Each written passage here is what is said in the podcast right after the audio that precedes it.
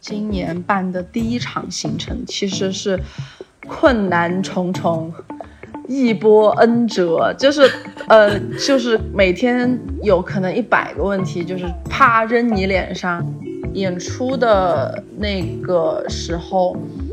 电闪雷鸣，而且在演出前一分钟发电机没电了。当时我我就是有一点万念俱灰，就想的是怎么这么搞我们。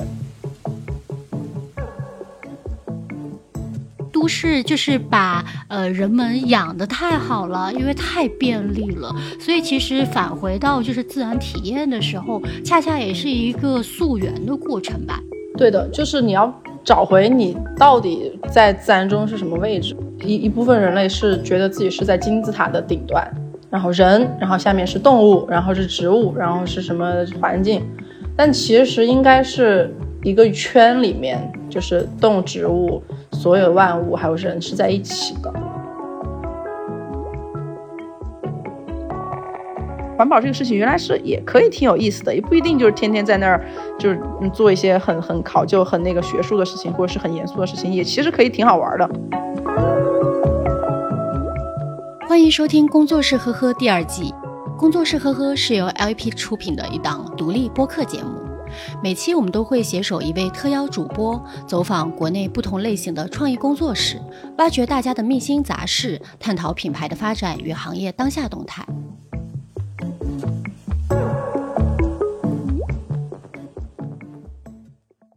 今天工作室呵呵连线的本期节目嘉宾是波浪山谷的创始人瑞秋，呃，我们一起来聊一聊最近这几年越来越红火的户外生活方式。Hello，大家好，我是瑞秋。我记得瑞秋应该是从上一年开始，呃，主要 base 在成都，在做波浪山谷，对吗？对的，是去年年初的时候彻底回成都，然后能开始筹备这个空间，大概是三月份开始筹备，九月底的时候才开。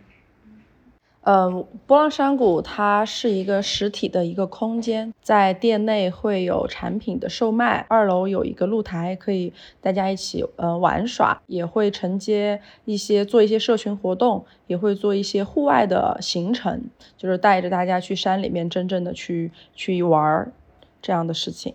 当时瑞秋是怎么呃想着说从上海就搬回了成都，然后就在成都开始了波浪山谷呢？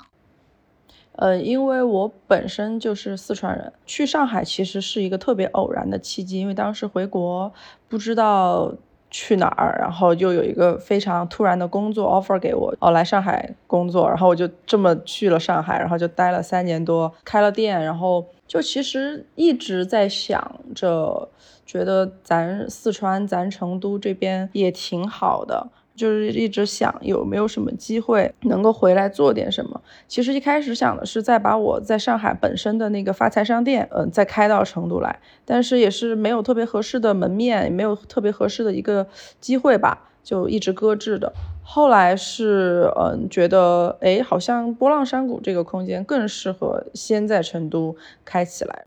因为我记得瑞秋好像是呃峨眉人，对吧？对对对。在上海的时候开的发财商店，呃，售卖一些 vintage 的服饰。那其实回到了成都，波浪山谷是怎么萌生的呢？因为它其实跟呃 vintage 的这些服饰还是相差的蛮远的嘛。嗯，这个其实我跟我男朋友两个人，然后一起。就是探讨关于自己两个人以后想要做一个什么样的新的方向，因为户外是我们两个一个爱好嘛。我是喜欢在外面玩，他是喜欢一些户外的运动之类的，所以我们两个人在想怎么样把对方的一个嗯兴趣结合起来，把它在之后的一个事业规划上面把它给安排好，然后就想做出来一个这样的空间。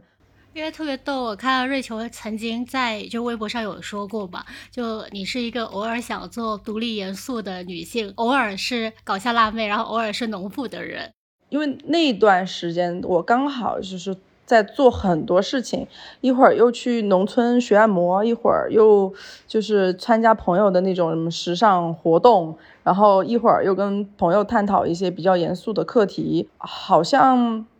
那段时间的自己在这个多面性发挥的特别充分，回想起来就觉得很有意思。嗯，没有说人就是哪一种人设，然后你可以完全就是把自己想做的，嗯，每一面你都充分的做出来，然后就不给自己设限制啊，挺好玩的。我觉得人是很多面的，我可以喜欢这个的同时也喜欢那个东西，我觉得就完全不冲突，所以就基本上还是把另外一份兴趣也做成了一个嗯事业吧。像瑞秋，你呃，你二零年应该也是在上海的吧？就当时我记得，就是户外生活方式，不管是野营啊，然后包括骑行，它慢慢慢慢兴起。那个时候你没有想说，哎，先在上海来去做这件事儿吗？我那时候在上海，可能还那个时候还是在自己的一个小世界里面玩的比较开心，身边有朋友。可能有一些已经开始在嗯做精致露营了，或者是已经开始玩玩那种什么骑行了，但还没有波及到我。我觉得嗯，好像跟我关系还不是很大。平时就是比如说我出去爬山，或我出去嗯徒步什么的，我都也没有说要要加入一个社群去做这个事儿。我可能就是跟跟朋友直接就开车就去了，或者就是自己就去了，就没有说一定要。嗯，特别把它当成一个社群一样的去参与，是回到成都过后，在自己做起来的时候，才开始慢慢的去有意识的去做这样子的活动吧。就这个时候已经成为了一个嗯活动发起者，而不是说一个参与者了。但现在作为一个活动的发起人的话，其实完全是两种心态了。你你需要考虑的是整个活动它。是不是能够正常的去嗯运营起来？然后你要招募的人群，他们之间产生的关系，然后就是会不会是一个愉悦的融洽的一个关系？可能就没有办法像当时只是一个玩耍者，一个去享受那个当下的一个状态吧。只只不过说是我还是会在现在，即便是自己在组织活动，嗯，在闲暇时候找到一些。快乐，然后找到一些我自己能够幸嗯享受这次活动的一些点吧。你是怎么定义波浪山谷的呢？我觉得它是一个以户外生活方式为前提的一个多功能、多可能的一个空间，一个集合空间。在这里，就是我跟我的小伙伴们喜欢的、想要发生的一切都有可能。因为空间的话，它还是有局限性，就是毕竟它是一个嗯有。地点的，它是在成都的某一个街道的中间，就很多可能外地的朋友喜欢我们的朋友，或者是关注到我们的，他不一定不一定能够来到我们这个空间实体空间，但是说他可以通过我们线上的传播出去的一些内容，然后关注到我们，然后也可以来报名参加我们的活动，甚至连我们的店他都不用来，直接跟着我们去玩一趟，它整个的一个核心和理念，嗯，所去传播出来的东西就。不一定要一个实体空间去承载。我留意到你们在最近一次的活动，就是也有非常多的参与者，他不仅仅是成都或者四川本地的一些参与者。呃，，Rachel 可以跟我们分享一下最近的那一次的这个经历吗？嗯，最近这一次的活动是我们今年办的第一场行程，其实是困难重重。一波 N 折，就是每天有可能一百个问题，就是啪扔你脸上。然后活动的第一天完了以后，我们睡在我们睡在帐篷里，然后开始下暴雨，刮大风。我当时如果人在户外睡在那个帐篷里，下雨其实是很舒服的，有那个白噪音，你会觉得哇很爽，然后就很快就能就能睡着。但是我当时那个雨点。啪发打在我的那个帐篷上，我就骂了一句脏话，因为我就在想，他那个风会不会把我们的那个营地的东西给吹跑？那个雨会不会把我们的设备给之类的？对，打湿。然后我男朋友是四点钟就起床，然后冒着雨去检查各种东西了。对，其实是有非常多这样子的，嗯，不确定的因素引起的各种状况，但是最终的一个效果。就是让我们出奇的满意，是我们没有预料到的很多好的情况也在发生。最后演出的那个时候，电闪雷鸣，而且在演出前一分钟，发电机没电了。当时我我就是有一点万念俱灰，怎么这么搞我们？然后就是整个人垂头丧气的走到那个河边去检查那个发电机的时候，然后砰，然后就雷雷就是响了，突然音乐响起来了，就是那个音乐人的那个一个声音就出来了，哇，当时真的是那种有一点被救了的感觉，然后我我就转头发现他们自己可能用别的电瓶，工作人员处理好了，然后就演出正常进行。然后所有人都被抓住了，整个那个演出就一直伴随着这个电闪雷鸣、雨声。我觉得这个体验是，不要说我们的客人了，就连我，我们活动这种发起人，我们在嗯山里面玩了很多、看过很多次这种演出的人都没有遇到过的这样子的一个情况，太太不可思议了。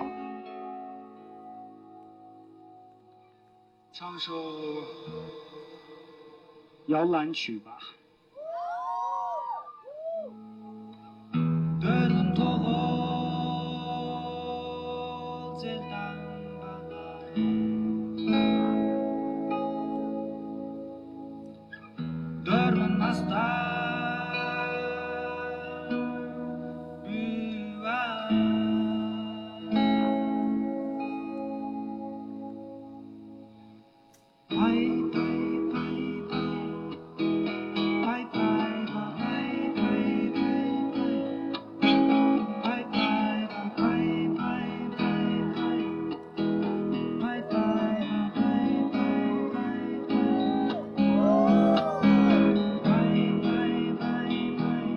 当时那个演出开始的时候，我就没有把自己当成一个主办方了，我就让自己去彻底的要去享受这次演出，因为太不容易了。我也想要好好的去感受这样子，对我我也很想要去感受这样一次非常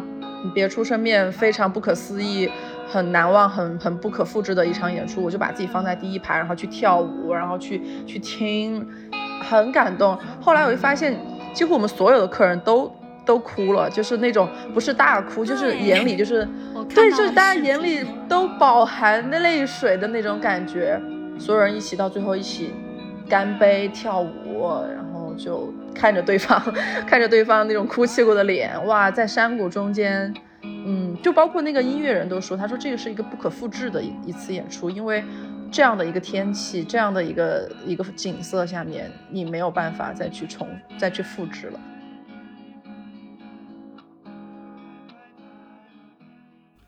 所以其实当时在演出的过程中是仍然还在下雨的，对吗？全程暴雨，然后还在打雷，就是很多像我们去参加音乐节或者是一些户外的演出，如果有下这么这么大雨，绝对就取消了，绝对出于各种原因都会取消。但我们当时就是嗯没有取消，反然后然后继续，就是我们那个当时我们的工作人员是。一过一会儿就要去把那个音乐人头顶那个天幕上的水，然后给倒一次，就就非非常的雨非常的大，然后就是那个音乐人的那个他也很神奇，因为他是一个嗯，在一个蒙蒙古族的人，他们那边会有祭祀敖包的习惯，他们在嗯老家在草原上祭敖包的时候，通常就会下雨，他是有在我们去那个草原。的时候，就是演出开始的时候，他有帮我们为我们做一个小小的仪式的，就是倒牛奶和白酒给这片森林和草原，相当于是给他们嗯打个招呼，告诉这片山林哦，我们来了，我们要做一次这样的一个演演出，有一个这样的音乐。本来原原定演出是八点还是七点钟开始，他就说，嗯，六点半开始差不多。他说后来他跟我说，他其实是算，他不是算到，他就是感觉到了六点半可能就是会有下雨。他就决定在那个时候开始是差不多的时候，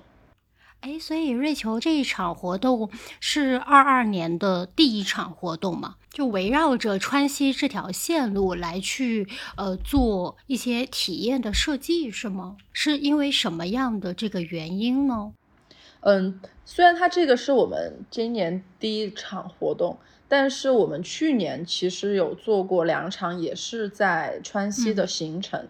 然后其实有很多人就是在我回四川过后，就看我天天发那照片，说啊能不能带我去玩啊？我也想去，怎么怎么样？那我想，哎，那我干脆就做一次这样的活动吧，看看会不会有人来。做起来发现，哎，效果还不错，大家好像还挺喜欢、挺认可我们这样子的一个一个行程安排和一个这样子活动的方式的。那我们就再做第二次。嗯，因为就是四川它是块盆地，然后成都是这块是个平原，但是川西是高原，它有非常多嗯高原的地貌，然后有非常丰富的动植物多样性，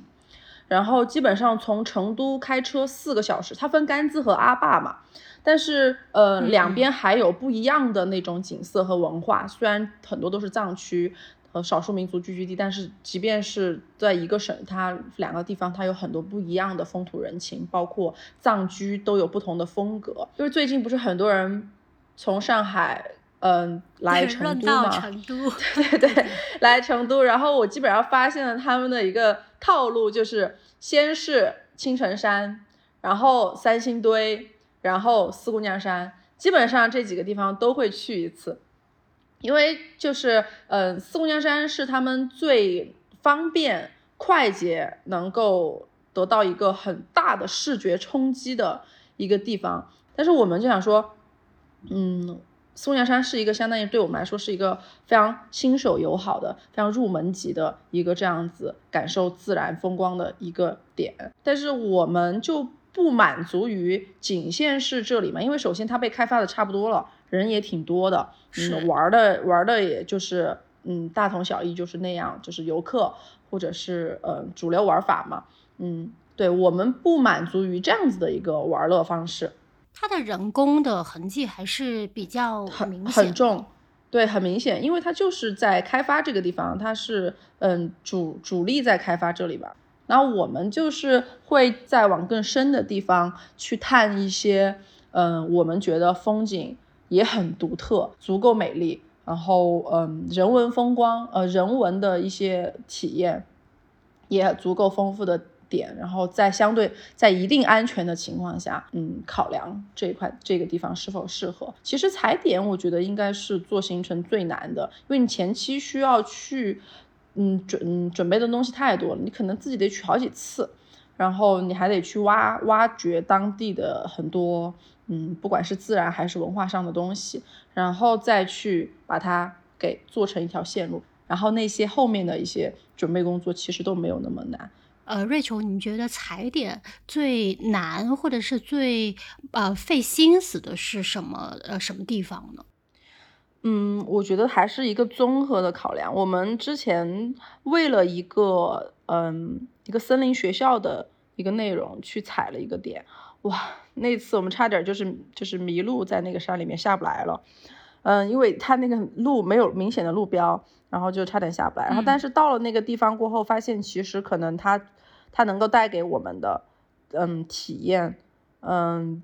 又可能没有那么的契合我们的需求。不，我们基本上所有的体验都是有一些嗯探索在地文化，然后还有足够美的自然风光。那个地方我们是想要。跟成人相关的自然教育，就比如说带着大家去做自然观察，嗯，观鸟，或者是认当地的自动植物这样子小小的课程体验，我觉得结合在我们的这个行程里面是会比较有意思的。其实我我之前不是去上了那个自然体验师的课程嘛，它其实是很很妙的，对，很妙的一个一个课程，就是教大家再去体验自然，再去嗯。怎么学习跟自然相处？这个其实妙的点是，其实你人就是自然的产物，你天生就应该知道怎么样去跟自然相处。你小孩你在自然里面长大，你就是一个，嗯，你就知道这个大地的规律是怎么样的，你就很顺其自然的就应该会就会做那些事情，就不该不怕虫子，就该去摸那些土不怕脏。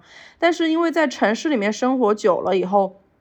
大家有点忘记怎么样去跟自然相处了，就可能怕这个怕那个，担心这个担心那个，或者是有点找不到那个感觉了。当时就是你最触动的是什么？因为读者可能不一定呃有过呃认知，嗯，相当于是培训吧。我其实一开始抱着去玩一玩的一个心态，会玩一玩，或者是嗯增添一些新的技能这样子一个心态去的。然后就是想说，哎，看看这到底是啥？嗯，结果去了以后又发现。哦，它是一个非常有意义的事情。它不仅就是说，嗯，只是去玩了一下，叫你去学习认识几种昆虫，或者是在那边嗯休养身心了几天。但确实这些目的是达到了。在去上这个课的时候，我就了解到他们的这个做自然教育的这帮人，他们其实是一帮很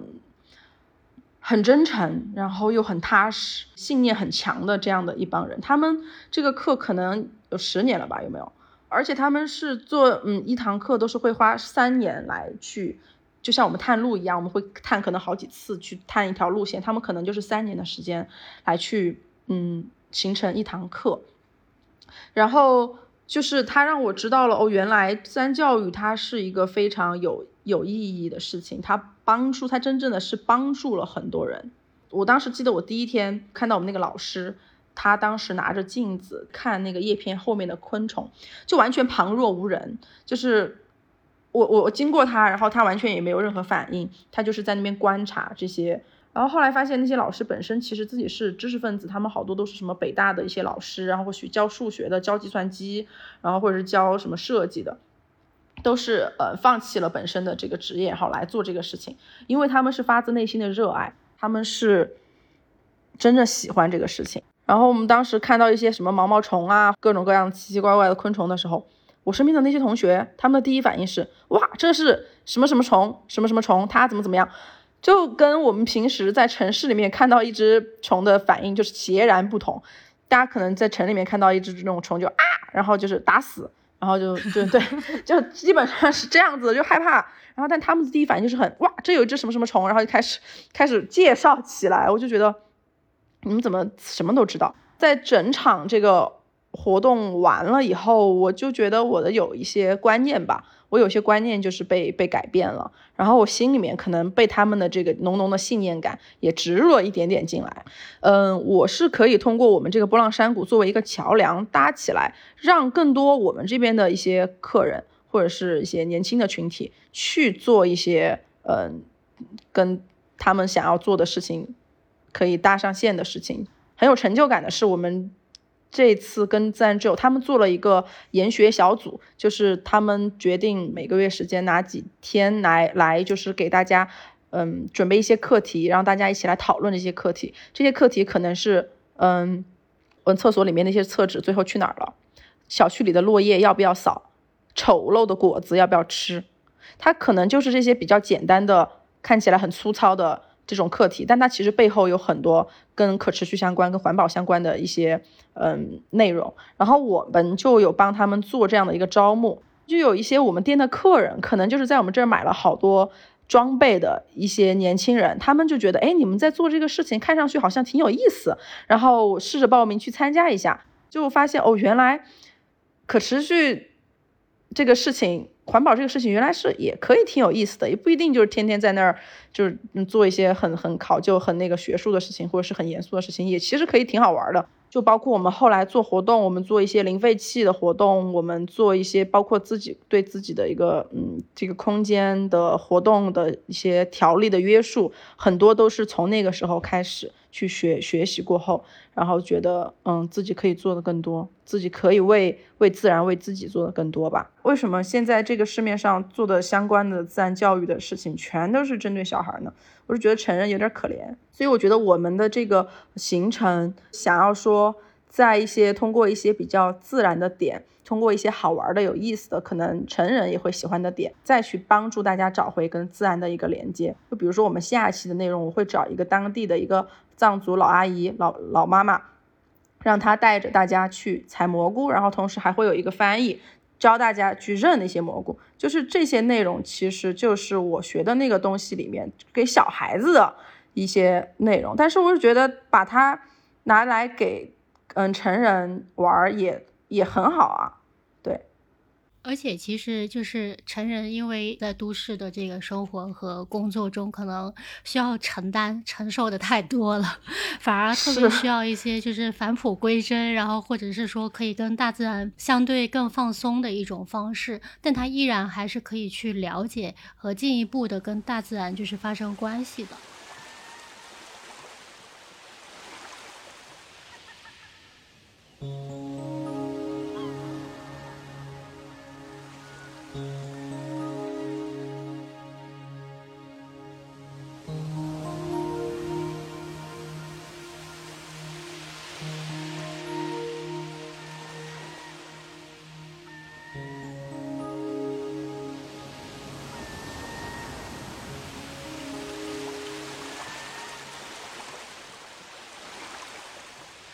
其实像最近几年嘛，兴盛就呃绿色生活啊、环保理念这些东西，那从有一方面也是呃就是品牌呃作为这种 marketing 的一种概念，把它给推出来了。其实呢，呃，很多时候对我们的就是消费者，包括呃，就是大众来说，它还是处在一个 concept，它还是个概念。那我觉得像不管是这种课程还是体验的这些路线，它将这些东西落到地上了，它其实是在生活中的。呃，就如果是有这样子一个念头，它是可以融入我们生活的。因为其实现在我们越来越多会发现身边的朋友参与到露营这件事儿来，那呃不乏有一些是真的是非常呃喜欢这个呃户外运动的，就是露营者。那其实也有一部分可能是哎觉得这是一个很时髦的事儿啊，我一起参与一下，然后打卡什么的。当我们参与进户外生活方式这件事儿里面的时候，怎么来去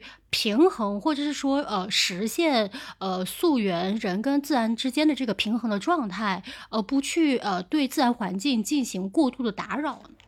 呃，我是觉得你刚刚说的这几类，是也是我我我嗯总结出来的几类吧，就是一是真正的就喜欢。在自然里面就待着就很舒服的，然后还有一类就是觉得是跟风，这是一个新的一个潮流，就跟以前的那种炒鞋一样，就就大家开始突然就开始玩户外玩露营了。但我觉得这个整个风散去，或者是在飘的过程中，就会有一些人通过不管是他一开始的目的怎么样，他可以就是真的就开始做这件事情过后，开始哎觉得好像在自然里面待着也挺好的。然后有些人可能就是觉得，哦，待着舒服了过后，我肯定要让我的画面看起来舒服一点啊，我自己要有意识的去做一些事情，包括不要乱扔垃圾啊等等之类的。我觉得可能有一小部分人会会这样子开始做，但是也有很多让人痛心的，就是就好像，嗯，露营变成了一个不太好的一个事情了，就是就搜露营和垃圾这两个关键词，就会发现到处都有那种去玩了过后就把垃圾到处扔的人。哦，我之前看到很震惊的，就是那种在北京好像有一条什么河里面，就是那种很浅的河，大家在可以在河中间什么搭个桌子什么的，然后就有人在河边露营，然后在河中间玩。不是亮马河吧？我我不知道，我没有，应该不知道。然后然后有很多人可能买的那种特别便宜的装备，我不懂，就是他们甚至连那些桌子、凳子、帐篷都不要了，就扔在那儿，然后人就走了。我看到那个画面，我就觉得太震惊了。我说这些人能不能，你们别玩了，就是。我就觉得你们还不如在家待着呢，你们可以把垃圾扔在自己家里。你你们就是这样子一次性露营，真的太不好了，就是嗯没有意识的去，没有经过思考的去做这样的行为，然后觉得太不 OK 了。所以我们其实就想做的是，嗯，告诉大家一些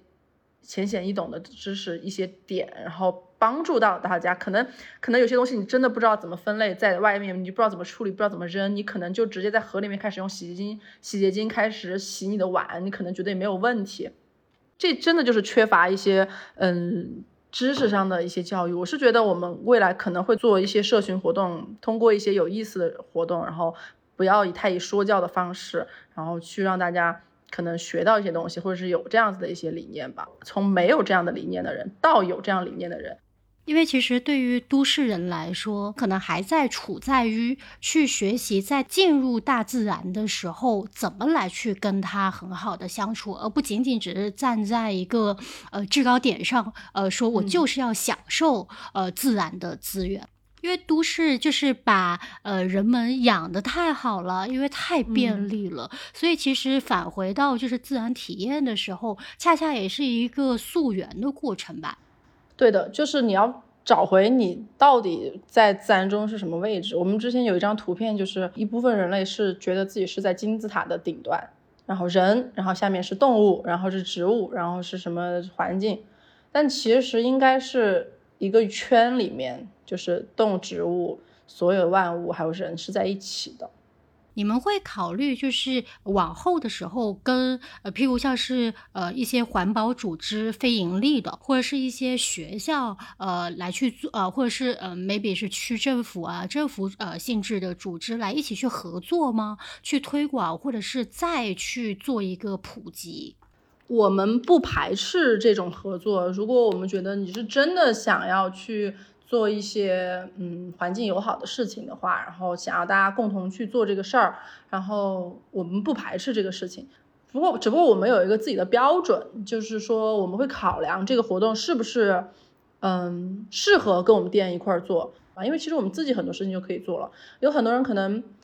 嗯，是觉得哦，我们做的比较好玩儿，我们做的比较有意思，然后就是想要可能来跟我们一起做一下。我是觉得大家反正目的是差不多的，就把它做好玩嘛。我们也可以发挥我们自己的优势，把它做成一个大家都能接受的一个事情。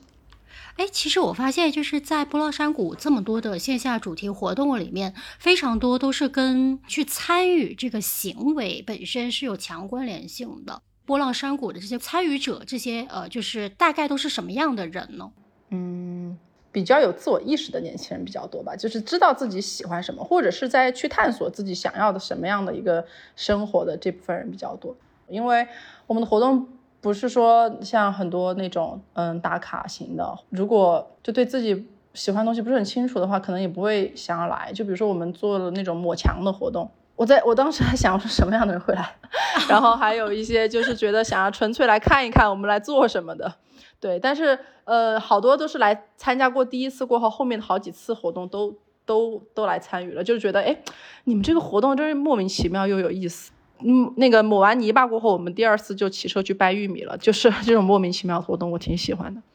现在是其实还有在售卖这些，就是像是有机的一些农产品吗？呃，我们是有跟一些农场合作，包括我们帮他们出产品设计，我们帮他们做活动，然后我们放在店里面卖，这一块是我的一个兴趣嘛。然后不是最近我们种了那个地吗？嗯，对，而且这一块其实市场还挺大的。对，就是感觉呃事情有些事情发生过后，大家对这个食物的依赖。还有对这个食物的来源，就是可能比之前会更关注了。是的，是的，像是呃这种有机的，或者是呃农产品呃直销的这些，就是呃方式，反而会放大了消费者对这个呃食物本身的呃一定的依赖性。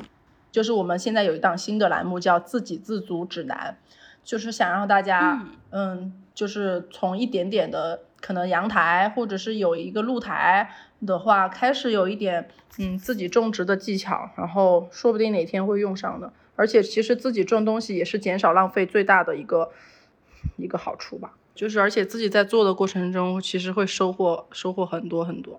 日本有一个店 department，然后它因为他们其实是围绕整个日本的，就是呃乡镇风土，呃不仅是去跟当地的农民们来去做合作，销售他们的产品，以及去呃更新更迭，那以及他们其实同步也在做一些呃科普性质的呃内容输出，啊有自己的这个呃杂志，每期每期的来去呃介绍这呃这些小的乡镇它的一些风土人情。和风貌的，呃，做的特别特别好，很扎实。其实我也是一直非常期待在中国能看到不同的，就是这个城镇，呃，文化和呃风土人情，它是怎么跟呃就是当代的生活需求做一个链接的。对，我觉得他们真的是可能也跟国情相关吧。我觉得他们那片土地做做出这样的事情，我觉得是。蛮合理的，然后不意外，对，不意外，对对对，然后包括到现在，我们也在坚持做这个事情，就是去走访周周边的一些小小农，就是那种微小的有机农场啊什么的，然后再探讨一些合作空间，因为我也想做的就是帮助他们，帮助他们就是让他们卖的更好，或者是被更多人知道，扩大他们的影响力，因为他们在做的事情是是对。人类好的事情，他们让这个土地恢复养分，其实是对整个环境特别重要的事情。可能这一点很多人没有意识到，但觉得我觉得我如果我意识到了，那我就开始先做这个事情吧。而且他们一般有机农场，他们的吃的都很好吃。是的，因为尤其是在疫情就是之后，大家对呃这个食材食物也有了呃就是更深的这个认知。对，当时那个那几天的时候，我们去年发的一篇教大家怎么种菜的文章，都还被翻出来再再转发，突然爆红，对，也没有爆红，但是就是说，哎，就是哎翻红，对，就是没有想到，嗯，但是那个风，我觉得不应该是一阵过去就没了。我觉得你，你真的可以持续的去做，去关注这个事情，它对你只能说是有利无害。呃，瑞秋，你有去呃对比一下，跟在先前呃，不管是在想法上，还有生活的状态上，有什么不同吗？就是变化太大了。嗯，我在上海的时候，其实也是自己过得挺挺开心，然后挺挺充实吧。但是还是会觉得，呃，有点少了点什么，或者是有一点浮躁，或者是没有那么健康啊之类的。因为就，很像几乎身边所有人一样，熬熬大夜，然后中午起床，然后吃外卖，不运动，也不是所有人都这样。对对对，就嗯，其实有时候自己并不想要这样子生活，但是好像是被推着在走，可能是也是给自己找借口哈，可能对自己的整个，嗯。真正的一个很比较深层的思考少了一些什么东西，就比如说我我到底想要一个什么样的生活，我我我想要一个什么样的生活方式，或者是我我真正想要去做一些什么事情。对于这些事情，其实到后来思考越来越少了。然后回来成都过后，不得不提我男朋友，他真的就是一个教官，嗯，然后他就是那种特别自律，每天早上啊就就很早起来健身，然后。对，平时吃的也相对注意的这样子一个人，就是他没有说一定要我怎么样，但是我是有一点觉得，哎，被他影响到吧，而且就是我自己去发自内心的去做一些，嗯，一些改变了，然后就自己的状态，我觉得是在越来越好，就不光是生活习惯的一个改变，还有包括经常去山里面去呼吸、去充、去充电这样子的一些事情，还包括我现在养成了一个运动的习惯。我就觉得自己整个肉体肉身的状态在在越来越好，然后心境也会就是在平静中间，然后也在慢慢慢慢变得更加坚实，然后也更清晰自己想要做什么样的事情，对，就是有一点在变得更强吧。而且刚好我明天不是就三十岁了嘛，我就觉得在马上三十岁，先祝瑞秋生日快乐，谢谢谢谢，暴露了这期录的时间，对，然后。嗯，就是在自己三十岁的这个时候，然后有一个现在这样子的一个状态，我不知道以后会遇到什么更难的事情，或者是一些什么突变的状况，但是我我对当下自己还是挺满意的，就是在一个这样子的一个状态中。呃，瑞秋可以跟我们分享，就是最近一次呃让你觉得平静的事情，或者是说呃环境吗？就是那个演出。演出那天，那天的那个那个平静，应该是我这几年最平静又最那种，就穿插着一些感动的时候了吧。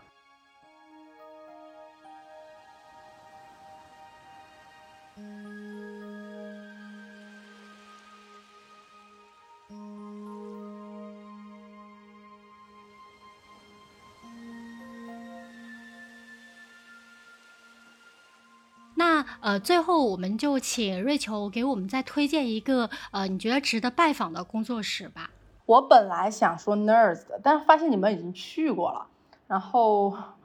那个吧，那个炭火，它是一家烤烧烤店，但是它本身它本身的那个主创好像是做那个一门社的，一门社是成都这边的一个做建筑，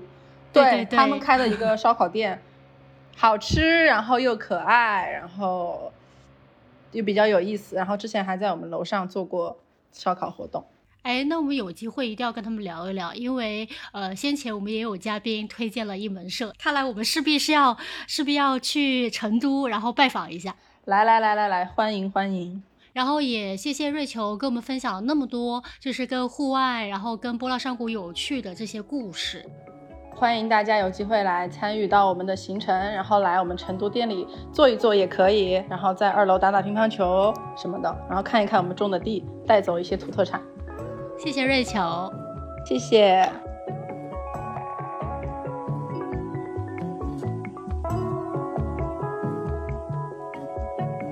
大家如果对本期节目内容感兴趣，欢迎订阅 Le Passage 的公众号和同名微博 L E P A S S A G E，来了解更多有关的图文资料。工作室呵呵第二季已上线网易云音乐、喜马拉雅，在苹果 Podcast 和小宇宙等泛用型播客平台也能搜索到我们。我们下期见，拜拜。